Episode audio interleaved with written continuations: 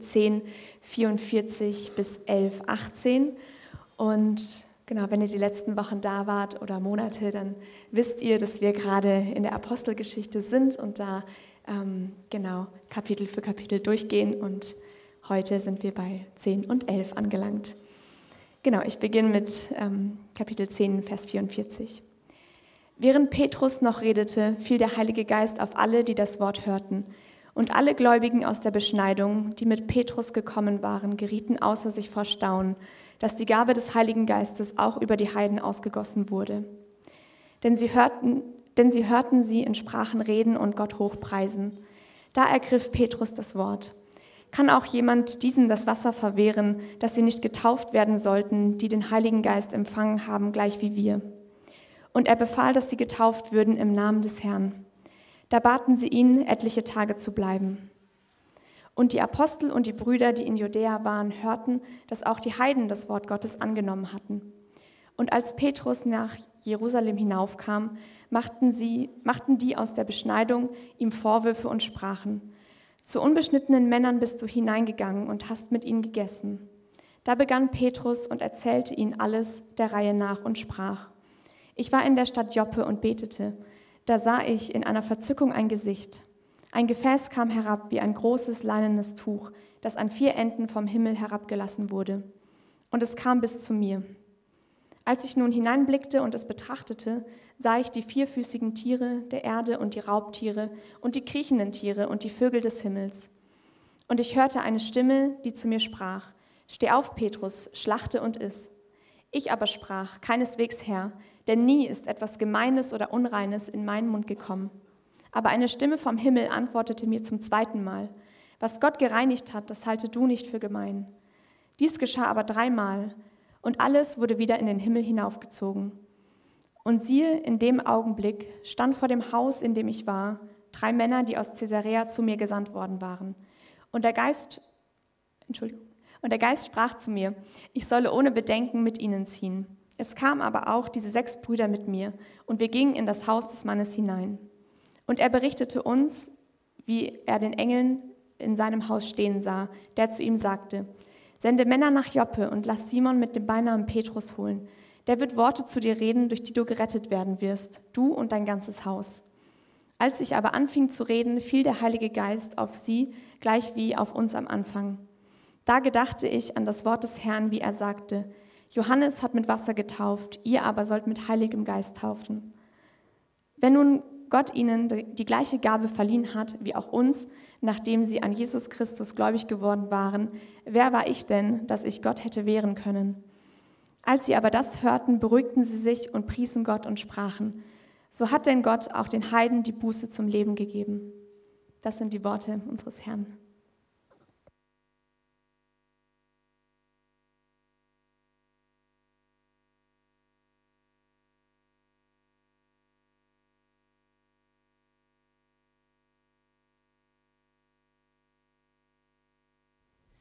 Genau, das sind die Worte unseres Herrn und wir wollen heute, dass Gott diese Worte in unseren Herzen schreibe.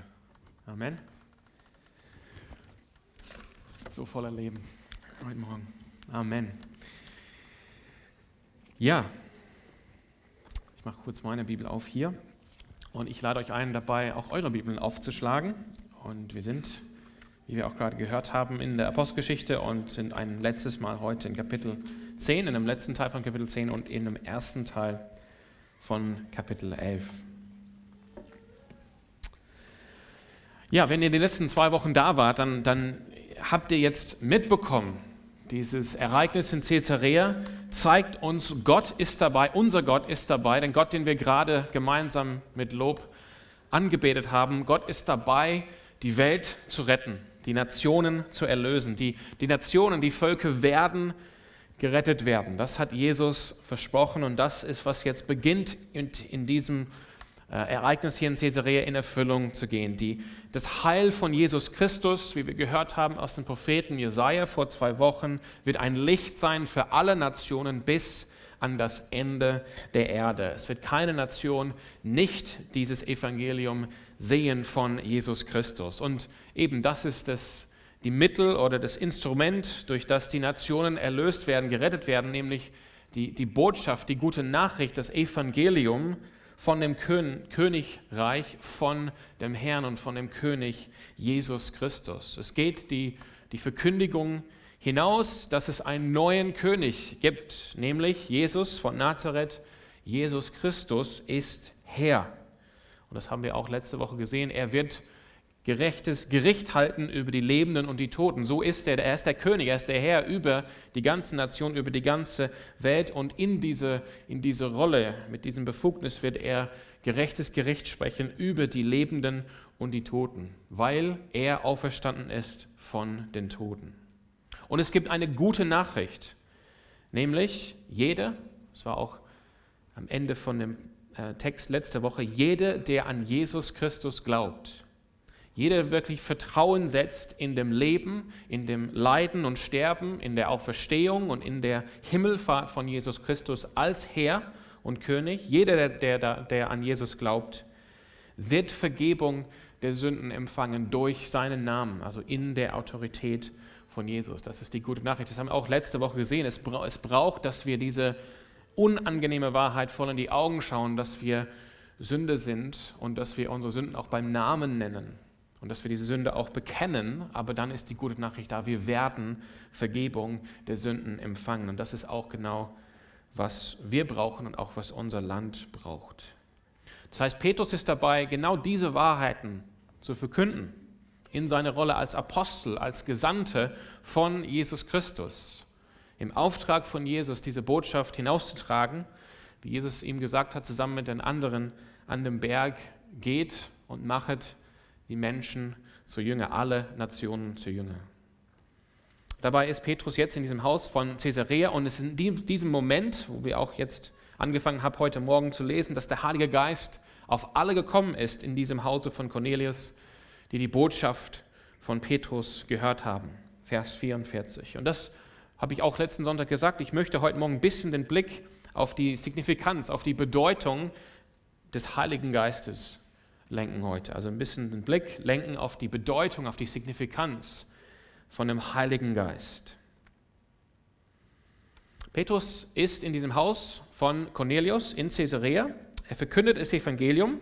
Mit ihm sind sechs äh, jüdischen Christen aus Joppa oder aus Lydde, das waren die zwei Städte, wo Petrus davor sich aufgehalten hatte. Das erfahren wir nachher in Kapitel 11, Vers 12.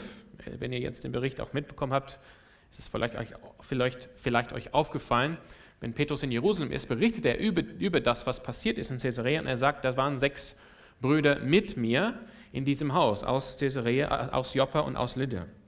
Und Petrus äh, spricht und der Heilige Geist kommt auf alle, die die Botschaft oder die das Wort gehört haben. Das war in diesem Fall eine sichtbare Manifestation. Das konnte man erkennen, konnte man mit den Augen und auch mit den Ohren hören, hier ist der Heilige Geist. Es war jetzt nichts Stilles, nichts Unsichtbares, sondern die Petrus und diese sechs jüdische Christen mit ihm, die haben gehört mit ihren eigenen Ohren, die haben auch gesehen mit ihren Augen, dass auf einmal irgendwas geschehen ist. Es war ein Unterschied.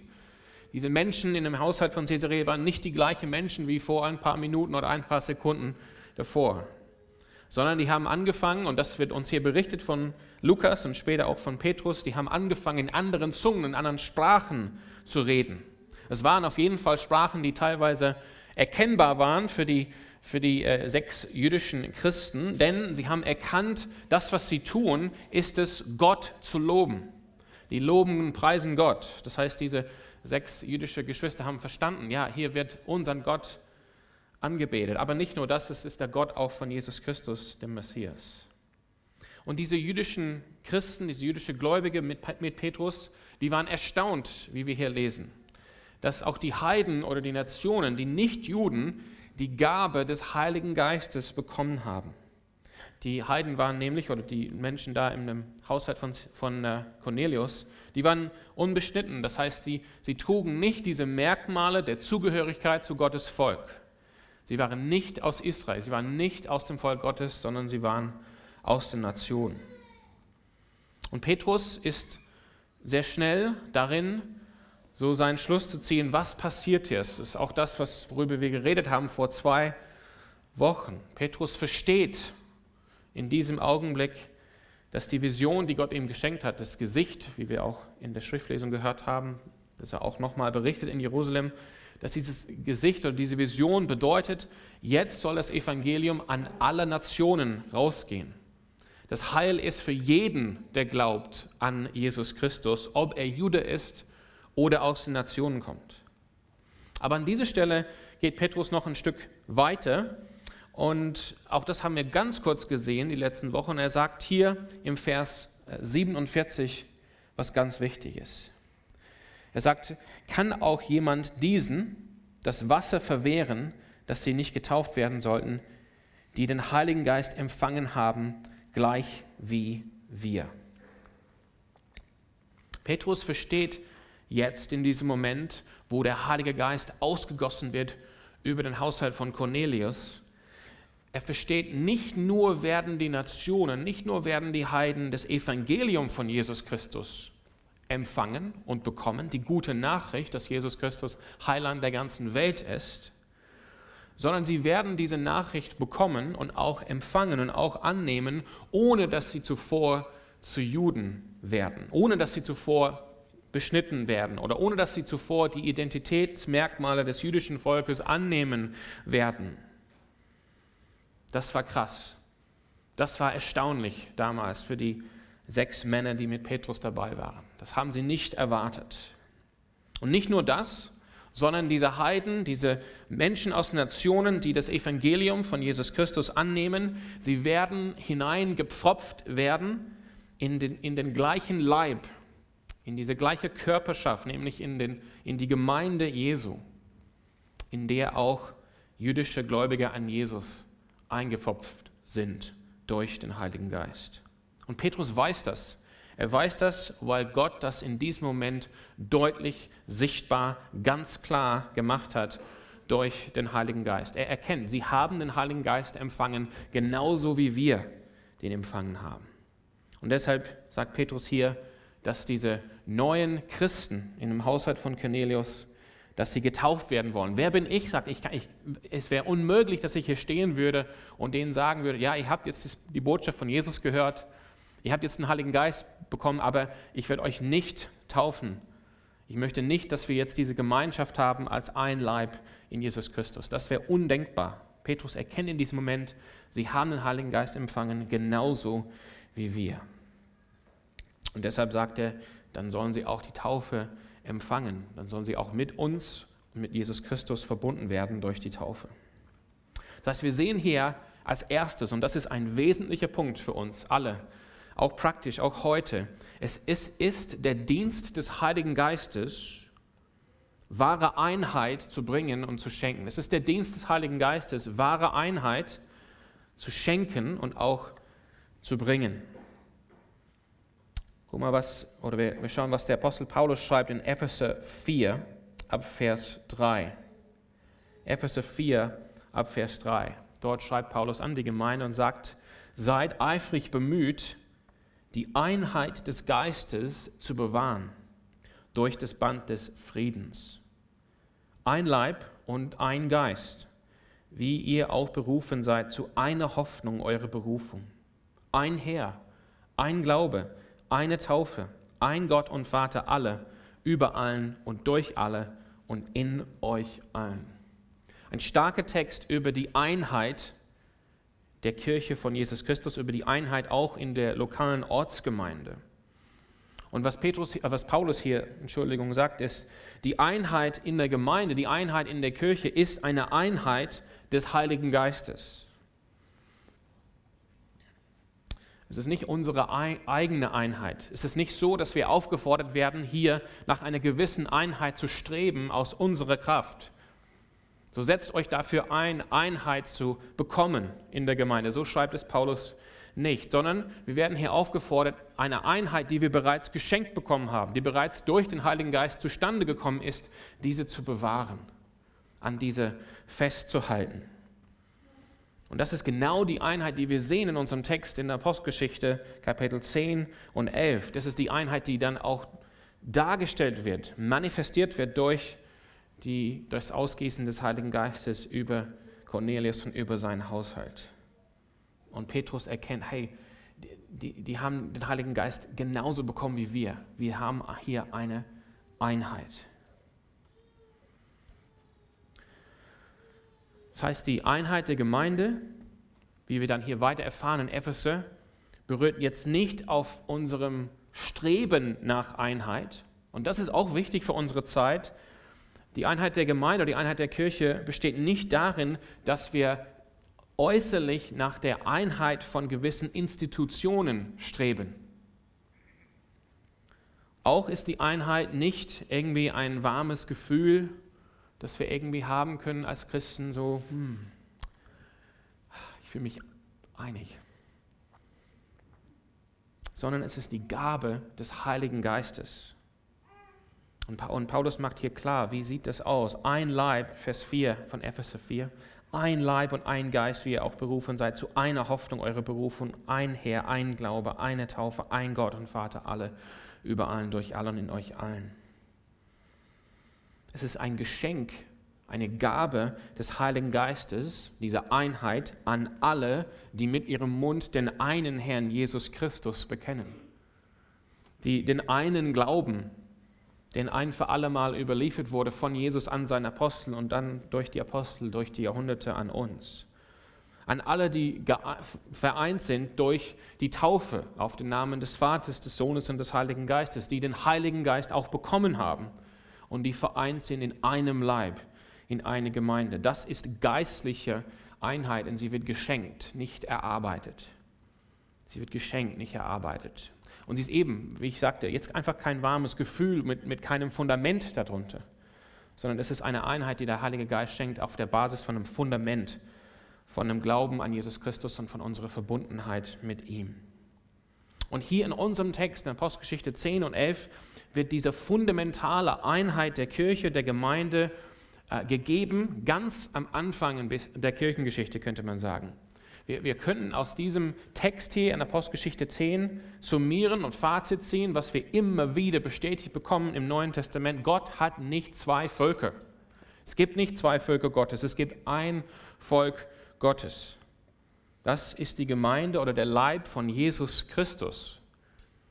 Das ist die Kirche, die einen Herrn bekennt, einen Glauben bekennt, die vereint ist durch den Heiligen Geist, durch die Taufe in Jesus Christus hinein. Und das ist auch, was Paulus uns sagt in Galate 3, 26 bis 28. Wichtige Verse. Es geht hier auch hier um diese Einheit, fundamental ganz am Anfang.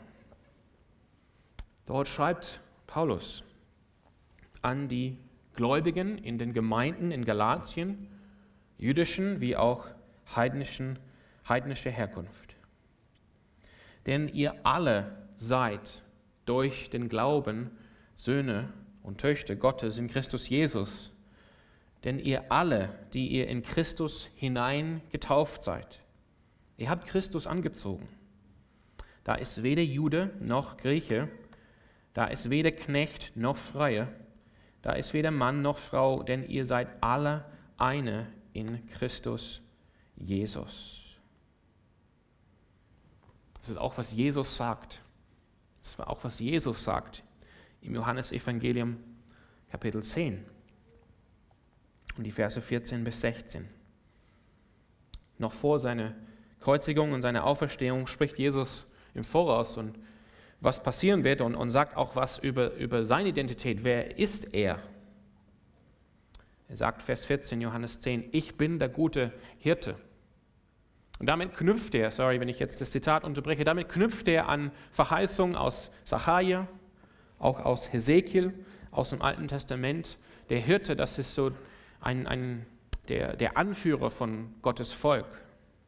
In Hesekiel 34, wir haben es auch im Sommer hier gelesen, werden die, die Hirten von Israel ähm, angesprochen von den Propheten, dass sie versagt haben in ihrem Dienst. Und dabei geht es jetzt nicht um die tatsächlichen Hirten, die auf tatsächliche Schafe auf den Feldern aufgepasst haben, sondern es geht um die geistliche Leite, die verantwortlich sind für das Volk Gottes. Also Jesus sagt hier, ich bin, wenn er sagt, ich bin der gute Hirte, dann knüpft er an diese Verheißung und sagt, ich bin ein geistlicher Leiter des Volkes Gottes. Ich bin der gute Hirte und ich kenne die meinen und bin den meinen bekannt, gleich wie der Vater mich kennt und ich den Vater kenne. So eng ist diese Beziehung. Und ich lasse mein Leben für die Schafe. Und dann führt er fort. Und ich habe noch andere Schafe, die nicht aus dieser Schafhürde sind. Das sind die Nationen, das sind wir. Auch diese muss ich führen und sie werden meine Stimme hören. Und es wird eine Herde und ein Hirte sein. Jesus ist nicht gleichzeitig Hirte für Israel und Hirte für die Gemeinde, sondern er ist Hirte für sein Volk, für sein Israel. Und wir haben das Privileg durch Jesus Christus, durch den Heiligen Geist, dass wir hineingepfropft worden sind in das Volk Gottes, in das Israel Gottes. Das ist die Einheit, die es von Anfang an geben soll. Und das war das, die große Lektion, die Petrus hier lernen musste. Und man sieht, dass es was Wichtiges war. Man sieht, dass Lukas anderthalb Kapitel hierfür verwendet. Und die Ereignisse werden dreimal erzählt. Einmal in Echtzeit, als sie passieren, Einmal, wenn Petrus bei Cornelius angekommen ist, dann die, die sprechen sich aus und, ah ja, was ist bei dir passiert? Ah ja, was ist bei mir passiert? Ah ja.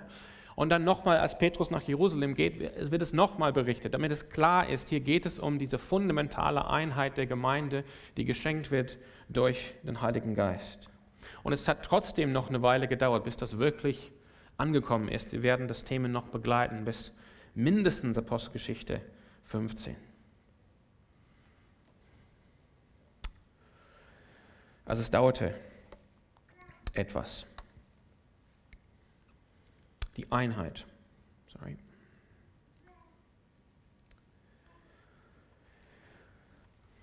Genau. Das darf und soll keine abstrakte Wahrheit sein, die wir irgendwie hier bekennen aus den Köpfen. Ah ja, wir haben hier eine Einheit. Sondern diese Einheit gilt es zu leben. Wenn, wenn Paulus da an die Epheser schreibt, bewahrt diese Einheit, dann meint er das auch nicht in irgendwelchen Schriften oder Büchern oder abstrakt oder nur theologisch, sondern er meint das in eurem Umgang miteinander, in der Art und Weise, wie ihr lebt. Bewahrt diese Einheit, die der Heilige Geist schenkt. Gott hat viele Völker und Nationen, Kulturen geschaffen. Und in diese großen Visionen von dem Apostel Johannes in Offenbarung 7, die wir vor zwei Wochen angeschaut haben. Diese Vision ist von dieser unzähligen Menschenschar vor dem Thron Gottes, wie diese Menschen aus allen Kulturen, Nationen, Sprachen und Stämmen Jesus Christus als Lamm Gottes anbeten. Das ist die künftige Vision, so wird es eines Tages sein. Das ist auch so die Bestätigung, die Nationen werden gerettet, es wird passieren. Und die Vision ist interessanterweise nicht, dass alle da in der einen Sprache singen, oder, oder, oder dass alle das gleiche Lied singen, sondern gerade ist das wirklich der, der Inhalt der Vision von Johannes, dass es Menschen sind aus allen Nationen, Sprachen, Stämmen, Kulturen. Das ist eine Gabe Gottes, diese Vielfalt unter den Menschen. Und doch müssen wir, sind wir hier als Gemeinde aufgefordert, diese Einheit zu bewahren die Einheit, von der wir beginnen vielleicht mehr zu erkennen, wenn wir hier Apostelgeschichte 10 und 11 lesen. Diese, diese Einheit, die der Heilige Geist wirklich bestrebt war, Petrus mehrmals zu zeigen, hey, so wird es sein. Es gibt nur eine Hirte, Jesus Christus, und eine Herde. Und wir wollen deshalb auch darüber nachdenken, wie ist es auch hier bei uns. Ich denke, wenn wir, wenn wir einfach ein bisschen so in die, in die Geschichte gucken von Gemeinden und von Kirchen, Denominationen, wo Gemeinden gewisse kulturelle oder nationale ähm, Bräuche, ob ausgesprochen oder unausgesprochen erhoben haben, dass sie de facto Bedingungen sind für die Mitgliedschaft in diese Gemeinde oder dass man überhaupt teilnehmen kann an der Anbetung, dann versagen sie, diese grundsätzliche Einheit zu bewahren, die der Heilige Geist schenkt. Das ist immer, oder das kann schwierig sein, so aus der Fernung gewisse ähm, äh, Statements zu machen. Aber ich denke jetzt zum Beispiel, ein Beispiel, dass es ein bisschen ferner ist und es vielleicht deshalb nicht irgendwie nervt. Ähm, wenn man schaut in die ostorthodoxen Kirchen, da sieht man in vielen Ländern ist die, gibt es eine eigene ostorthodoxe Kirche für jede Nation, für jede Ethnie. Und teilweise sind diese Kirchen so eng verbunden mit der ethnischen Identität der Menschen dort, dass es sehr schwierig ist, für Menschen aus anderen Nationen oder Ethnien überhaupt dazuzukommen. Wenn man nicht Grieche ist, ist es schwierig, griechisch-orthodox zu werden. Zum Beispiel. Das ist, was ich meine. Da müssen wir überlegen, hier, wie ist es in unserer Gemeinde? Wir wollen nicht, dass nationale oder kulturelle Bräuche, Pünktlichkeit vielleicht, nee, letztendlich erhoben werden als de facto Bedingung, dass man überhaupt hier Teil werden kann von unserer Gemeinde. Wir wollen gerne eine internationale Gemeinde sein, eine internationale Gemeinschaft. Wir wollen ein geistliches Zuhause sein für Menschen aus allen Nationen hier in Freiburg sein. Muss jetzt nicht heißen, dass jede Gemeinde hier in, in äh, Freiburg Gottesdienste auch in Englisch anbieten muss. Das ist nicht so, das ist überhaupt nicht der Fall. Aber wir wollen einfach schauen, wie ist es für Menschen aus unterschiedlichsten Nationen und Herkünften, können sie teilhaben an unserer Anbetung, an unserer Gemeinschaft hier in unserer Gemeinde. Das ist wichtig und das ist ganz praktisch, wie wir hier miteinander umgehen. Auf der anderen Seite ist es auch wichtig zu sagen, es gibt keine Einheit. Es kann auch keine Einheit geben, wenn, es auf, wenn wir zu Menschen kommen, die den apostolischen Glauben an Jesus Christus leugnen und die ungehorsam predigen gegenüber den Geboten von unserem Herrn Jesus Christus. Es kann keine Einheit im Heiligen Geist geben mit denen, die nicht den Heiligen Geist haben. Und leider gibt es auch solche in vielen Kirchen und Gemeinden. Und Jesus hat uns auch davor gewarnt, auch Paulus hat uns davor gewarnt, auch Petrus hat uns davor gewarnt. Es werden welche kommen, auch in den Kirchen, in den Gemeinden. Und sie werden welche hinter sich holen und in die Irre führen und ihre Lehren verbreiten und den Glauben leugnen an Jesus. Jesus hat es auch gesagt, er hat die wie reißende, als reißende Wölfe beschrieben. Und das ist natürlich auch die, da müssen wir aufpassen in unserer Zeit, wo natürlich ein sehr starker Drang besteht, institutionelle Einheit nach außen zu haben, dass wir, dass wir aufpassen, dass wir tatsächlich eben hier nicht eine künstliche, ungeistliche Einheit anstreben, die in Wirklichkeit gar keine Einheit ist, sondern dass wir die Einheit bewahren, die der Heilige Geist uns schenkt, nämlich mit denen, die genauso zu Jesus Christus gehören und den Heiligen Geist auch haben. Und Menschen, die den Heiligen Geist nicht haben und eben den apostolischen Glauben leugnen, das heißt, die leugnen das, was wir Christen schon immer, überall und von Anfang an geglaubt haben, Menschen, die das leugnen und auch andere lehren, ungehorsam zu Jesus Christus gegenüber zu leben, sie brauchen nicht unsere Einheit, sie brauchen das Evangelium, dass sie Buße tun und dass sie zur Erkenntnis der Wahrheit in Jesus Christus kommen. Das heißt, der Heilige Geist schenkt wahre Einheit. Das sehen wir heute Morgen in unserem Text. Und diese Einheit ist so wichtig. Wir wollen sie bewahren, aber sie ist auch kostbar. Es ist richtig schön. Man hat hier gesehen, Petrus, nach, wir haben es auch die letzten paar Wochen gesehen. Ich kann jetzt nicht alles wiederholen, was wir die letzten Wochen gesehen haben. Er war erstmal so, oh, ich habe noch nie das habe ich noch nie gegessen, solches unreines Essen. Oh, ich weiß nicht, ob ich jetzt wirklich hier Tischgemeinschaft führen kann mit Menschen, die nicht zu, zu, dem Volk Israel gehören. Und jetzt durch das Wirken des Heiligen Geistes ist er bereit, wenn er jetzt angefragt wird von diesem Haufen Heiden, die jetzt zu Christen geworden sind, zu sagen, ja, ich bleibe bei euch die nächsten paar Tage hier in Caesarea. Und wir haben Gemeinschaft, eine Gemeinschaft, eine geistliche Gemeinschaft, die wir nur haben können, weil wir in Jesus Christus gemeinsam sind. Das ist eine kostbare und wunderschöne Einheit, die wir nicht aufgeben wollen. Das heißt, der Geist bringt Einheit. Und als nächstes, wir, wir sehen hier, dass das Zeichen oder wie war es jetzt ersichtlich für Petrus und die anderen, dass der Heilige Geist ausgegossen worden war auf die Heiden. Das lesen wir hier im Versen 45 und 46 von Apostelgeschichte 10. Und alle Gläubigen aus der Beschneidung, die mit Petrus gekommen waren, gerieten außer sich vor Staunen, dass die Gabe des Heiligen Geistes auch über die Heiden ausgegossen wurde. Denn sie hörten sie in Sprachen oder Zungen reden und Gott hoch preisen.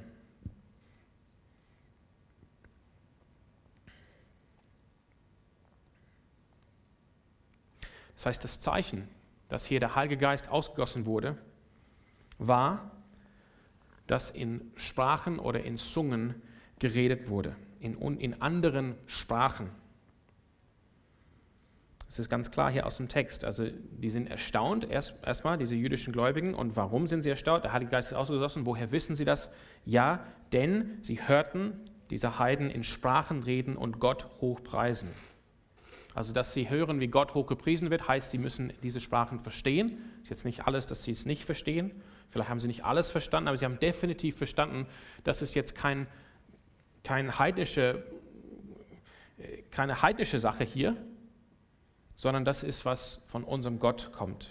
Weil die beginnen jetzt, unseren Gott anzubeten. Und Petrus beschreibt es dann in dem Vers 47 im zweiten Teil. Er sagt, sie haben, diese Heiden haben den Heiligen Geist bekommen, gleich wie wir, auf der gleichen Art und Weise wie wir. Später beschreibt Petrus diese Ereignisse in Jerusalem, als er Bericht geben muss, in Vers 15 von Kapitel 11. Dort heißt es, als ich aber zu reden anfing, fiel der Heilige Geist auf sie und gleich wie auf uns am Anfang. Da gedachte ich an das Wort des Herrn, wie er sagte, Johannes hat mit Wasser getauft, ihr aber sollt mit Heiligen Geist getauft werden. Wenn nun Gott ihnen die gleiche Gabe verliehen hat wie auch uns, nachdem sie an den Herrn Jesus Christus gläubig geworden war, wer war ich denn, dass ich Gott hätte werden können? Das ist wichtig hier. Petrus identifiziert diese Einheit, die der Heilige Geist schenkt, dadurch, dass es, es der, die gleiche Gabe des Heiligen Geistes, nicht eine Gabe, die etwas weniger wert ist als die Gabe des Heiligen Geistes an, die, an das jüdische Volk oder an Israel, sondern es ist die gleiche Gabe, der gleiche Geist. Aber auch für Petrus sind die Ereignisse von Pfingsten in Erinnerung gekommen. Vers 15, als ich aber zu reden anfing, fiel der Heilige Geist auf sie gleich wie auf uns am Anfang. Als Petrus jetzt beschreibt, was passiert ist in Caesarea, dann sagt er, der Heilige Geist kam auf die da, wie es damals bei uns war, ganz am Anfang zu Pfingsten. Und Pfingsten war zu diesem Zeitpunkt etwa fünf oder sogar, je nachdem, wie man die Zeitrechnung macht, fünf bis acht Jahre in der Vergangenheit. Also es ist etwas länger als jetzt vor ein paar Wochen. Petrus hat jetzt nicht berichtet in Jerusalem gesagt, hey, der Heilige Geist kam auf sie dort in Caesarea, genauso wie er jede Woche bei unserem Gemeindegebet auf, auf uns kommt. Sagt er nicht. Sondern er sagt, jetzt war was Besonderes, war was anderes, was nicht jeden Tag passiert, nicht jede Woche passiert, sondern es war wie damals, könnt ihr euch daran erinnern, vor einigen Jahren, ganz am Anfang zu Pfingsten. Und das ist wichtig. Es gibt ein paar Dinge, die wichtig sind an dieser Stelle zu erwähnen. Erstens, ähm, das Reden in Sprachen wie Schlachter übersetzt oder Zungenrede, das wird nicht aufgeführt, das wird nicht berichtet in der Apostelgeschichte und auch nicht in den anderen Schriften des Neuen Testamentes, jedes Mal, wenn Menschen zum Glauben kommen. Und überhaupt, das Reden in Sprachen oder Zungen wird nicht, mehr in, nicht in mehr als zwei oder drei, je nachdem, Briefe an die Gemeinden aus dem Neuen Testament erwähnt. Die werden jetzt nicht in jedem Brief erwähnt. Und Paulus sagt explizit in 1. Korinther 12, dass Christen unterschiedliche Gaben des Heiligen Geistes bekommen, unterschiedliche Manifestationen von geistlichen Gaben und dass nicht jeder die gleiche Gabe hat. Und dementsprechend nicht jeder Christ wird in Sprachen oder in Zungen reden. Es ist wichtig zu hören. Denn es gibt eine Lehre, die besagt, dass gerade das Sprechen in Zungen oder Sprachen ist genau das Zeichen, dass man überhaupt Christ geworden ist. Und diese Lehre ist nicht eine biblische Lehre. Und sie hat sehr viele Menschen unter Druck gesetzt, sehr viele Menschen manipuliert, sehr viele Menschen in Zweifel gesetzt über Jahre, weil sie gefragt haben, bin ich denn überhaupt richtig Christ? Gehöre ich wirklich zu Jesus? Oder was fehlt mir? Oder warum habe ich das nicht? Das ist eine nicht biblische Lehre. Es ist ganz klar, die Gabe in Sprachen zu reden ist eine Gabe, die vom Heiligen Geist kommt, aber wie Paulus sagt in 1. Korinther 12, unterschiedliche, also Christen haben unterschiedliche Gaben. Nicht jeder Christ hat dieselbe Gabe und nicht jeder Christ hat diese Gabe. Und auch in der Apostelgeschichte und auch darüber hinaus, wenn Menschen zum Glauben an Jesus kommen wird, ist es nicht so, dass jedes Mal da von Lukas erwähnt wird und sie haben in Zungen oder sie haben in Sprachen geredet. Das ist ganz wichtig, vielleicht pastoral wichtig für manche von euch heute Morgen zu hören. Nee, da fehlt mir nichts. Ich gehöre genauso zu Jesus, auch wenn ich das nicht tue oder nicht habe oder nicht kann. Aber zweitens, und vielleicht oder, oder auch wichtig, es gibt ein paar Dinge, die hier theologisch so passieren an dieser Stelle. Und das ist auch wichtig für unser Verständnis von dem Wort Gottes hier, von der Apostelgeschichte. Was wir hier sehen, Apostelgeschichte 10, sehen wir auch an zwei anderen Stellen in der Apostelgeschichte. Das, was wir hier sehen, wo, wo Petrus dann zurück in Jerusalem ist und sagt, dass und er vergleicht das wie das, was am Anfang war an Pfingsten. Das sehen wir hier und in zwei anderen Stellen in der Postgeschichte. Es ist, wenn man möchte, ich habe es jetzt so formuliert, es ist in gewisser Weise ein Nachbeben von Pfingsten. Ein Nachbeben von Pfingsten. Es ist, ein, es ist Gottes Eingreifen und Gottes klare Wirken, um wirklich aller Zweifel raus, auszuräumen, dass das, was passiert, die Erfüllung ist von seinem Willen, eben, dass die ganzen Nationen erlöst werden sollen. Jesus hatte seinen Aposteln gesagt in, in Apostelgeschichte 1, Vers 8, ihr werdet Kraft empfangen. Bleibt in Jerusalem, ihr werdet Kraft empfangen, der, wenn der Heilige Geist auf euch gekommen ist, und dann werdet ihr meine Zeugen sein in Jerusalem und in ganz Judäa und Samaria und bis an das Ende der Erde. Und das ist, wenn ihr das auch mit, äh, wenn ihr auch mitlest hier in der Apostelgeschichte, genauso gehen wir hier durch. Wir sind gestartet in Jerusalem und wir werden enden, Apostelgeschichte 28 in Rom, damals Höhepunkt der weltlichen Kultur. Apostelgeschichte 2, Pfingsten, das war so ein einmaliges Ereignis in der Heilsgeschichte. Das war so ein klares das war ein wichtiger Tag. Das war so die Erfüllung von dieser Prophetie an Joel. Jetzt wird der Heilige Geist ausgegossen über alles Fleisch, über die Apostel, dass sie diese Kraft haben, wo Jesus gesagt hat, wartet, bis ihr die Kraft habt. Und auch auf die ganze Gemeinde, dass die Gemeinde jetzt unter der Leitung der Apostel in diese Mission eintreten kann, die, das Evangelium zu verkünden und alle Nationen zu Jünger zu machen. Das war so ein großes Geschehen, ein einmaliges Geschehen. Die Geburtsstunde, glaube ich, der Kirche hieß die Predigt hier in der Calvary. Und dann sehen wir aber an drei wichtigen Stellen passiert so etwas Ähnliches nochmal, deshalb ein Nachbeben von Pfingsten. In Apostelgeschichte 8 muss Gott das ganz klar machen, wenn Philippus nach Samarien gegangen ist. Er muss es ganz klar machen für die, für die jüdischen Christen, dass auch die aus Samarien, die ja Feinde waren mit dem jüdischen Volk, dass auch sie einen Anteil haben an dem Volk Gottes. Auch sie werden hineinkommen in den Leib Christi, auch sie werden zum Glauben kommen, Jesus Christus. Das ist nochmal die Bestätigung in Apostelgeschichte 8.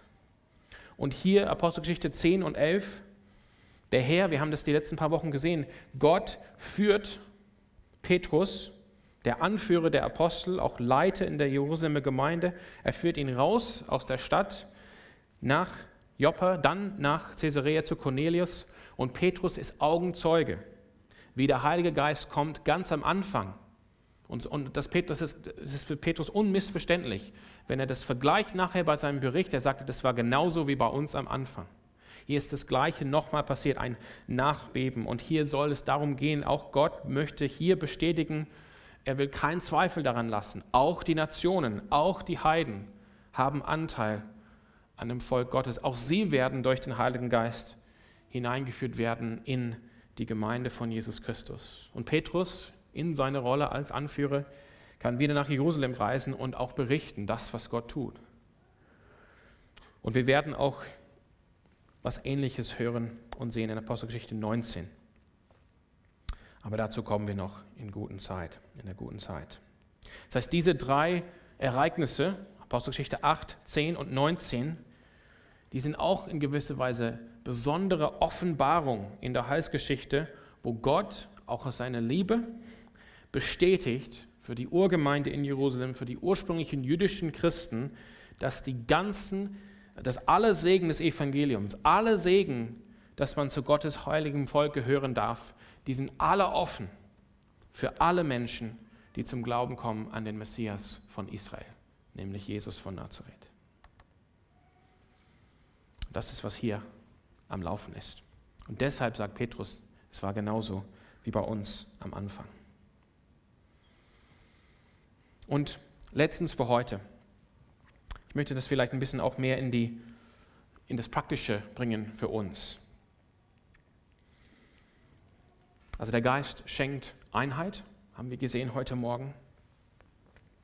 Und diese Einheit wird nochmal bestätigt. Diese Einheit gilt für alle, die den Namen von Jesus Christus annehmen, egal aus welcher Nation. Nicht nur das, sondern die, Aus die Gabe des Heiligen Geistes ist auch die Bestätigung, die Nationen werden erlöst. Sie werden erlöst, sie werden, sie werden gerettet. Denn der Geist befreit. Der Heilige Geist macht frei. Der Heilige Geist macht frei von Sünde und Schuld, macht frei von der Macht der Finsternis und vereint uns mit Jesus Christus. Der Geist macht uns zu Söhne und Töchter. Ich möchte aus Galater 4 lesen. Dort heißt es,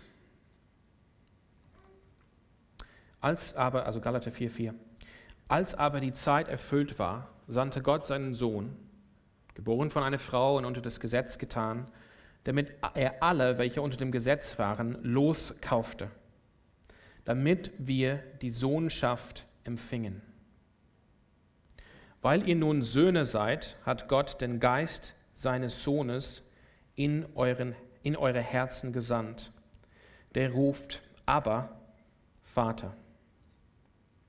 So bist du also nicht mehr Knecht oder Sklave, sondern Sohn.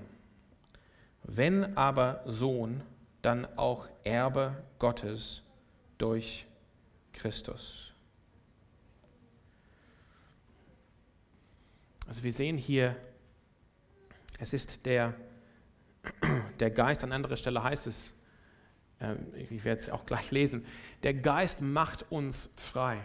Bis zu diesem Zeitpunkt sind die ganzen Nationen unter der Macht der Dunkelheit, unter der Macht der Finsternis verloren. Und es ist der Heilige Geist, der jetzt ausgegossen wird. Und wir sehen hier, kurzes Klammer auf, wir sehen hier, sorry, dann sind wir gleich zu Ende, es, es gehören immer vier Dinge zueinander in der, in der Apostelgeschichte, wenn, die Menschen, wenn Menschen zu Jesus Christus kommen. Das eine ist der Glaube, dass sie die Botschaft, das Wort hören und glauben können an Jesus Christus. Das zweite ist die Buße, dass sie dann deshalb Buße tun, umkehren. Sie, sie bekennen ihre Sünden und bekommen Vergebung. Das dritte ist, dass sie getauft werden mit Wasser. Und das vierte ist, dass sie dann die Gabe des Heiligen Geistes bekommen. Und all diese Dinge gehören zusammen. Die sollen jetzt nicht auseinandergebracht werden, auch nicht zeitlich lange sondern sie gehören alle zusammen. Sie, das sind vier Teile, wenn man will, vom Christwerden. Ich erkenne, ich höre die Botschaft, Jesus ist Herr und ich glaube daran. Ich tue Buße da, wo ich nicht Gott, wo ich Gott nicht geehrt habe in meinem Leben, dadurch, dass ich gesündigt habe. Und ich empfange das Zeichen, dass ich zu Jesus Christus nun gehöre, die Taufe und bekomme die Gabe des Heiligen Geistes. Und es ist der Heilige Geist, der eigentlich wirkt durch unsere Taufe, um uns zu vereinen mit Jesus Christus. Das haben wir auch neulich hier an einem Taufsonntag gehört. In Römer 6 bringt Paulus das sehr schön auf den Punkt. und wir haben es auch jetzt gehört, auch in diese Predigt. Wir sind hineingetauft worden in Jesus Christus. Das war auch Galaterbrief. Und das heißt, wir werden befreit.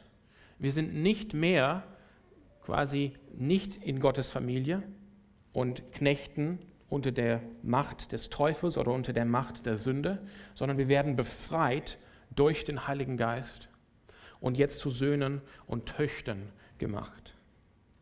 Und Gott, hier heißt es von Paulus in, in Galater 4, Gott gibt uns den Geist seines Sohnes, das ist der Heilige Geist, der Jesus Christus uns gibt, in unsere Herzen. Und dieser Geist befähigt in uns, dass wir aussprechen können. Aber Vater. Wir haben diese innige Beziehung zu Gott, unserem Vater. An ähnlicher Stelle heißt es in Korinth, im 1. Korintherbrief, nur wer den Heiligen Geist hat, kann bekennen, Jesus Christus ist Herr. Es ist der Geist in uns, der uns befreit von Finsternis und von Sünde und von dem Teufel. Dass wir dann vereint werden mit Jesus und so mit in die Familie Gottes aufgenommen werden, dass wir können sagen, Jesus, du bist der Herr, Vater, du bist mein Vater im Himmel. Du bist kein ferner Gott von mir, sondern du bist mein Vater. Und das ist eine neue Beziehung. Denn in dem Königreich der Finsternis sind wir nicht Söhne und Töchter, sondern wir sind Knechten und Sklaven. Und das macht Paulus hier deutlich. Er sagt hier, so bist du also, wenn du diesen Geist bekommst, diesen Heiligen Geist bekommst, bist du also nicht mehr Knecht oder Sklave, sondern Sohn. Und wir könnten hinzufügen, oder Tochter.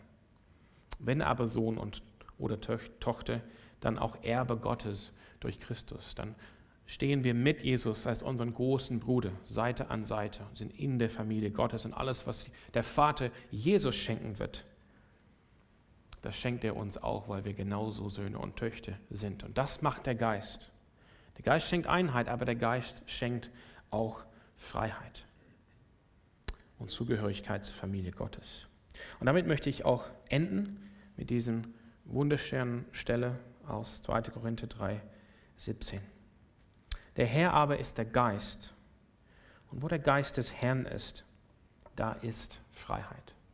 Wir wollen diese Freiheit heute Morgen haben. Wir wollen diese Freiheit in Einheit genießen. Und ich würde euch jetzt bitten, sitzen zu bleiben, denn mir ist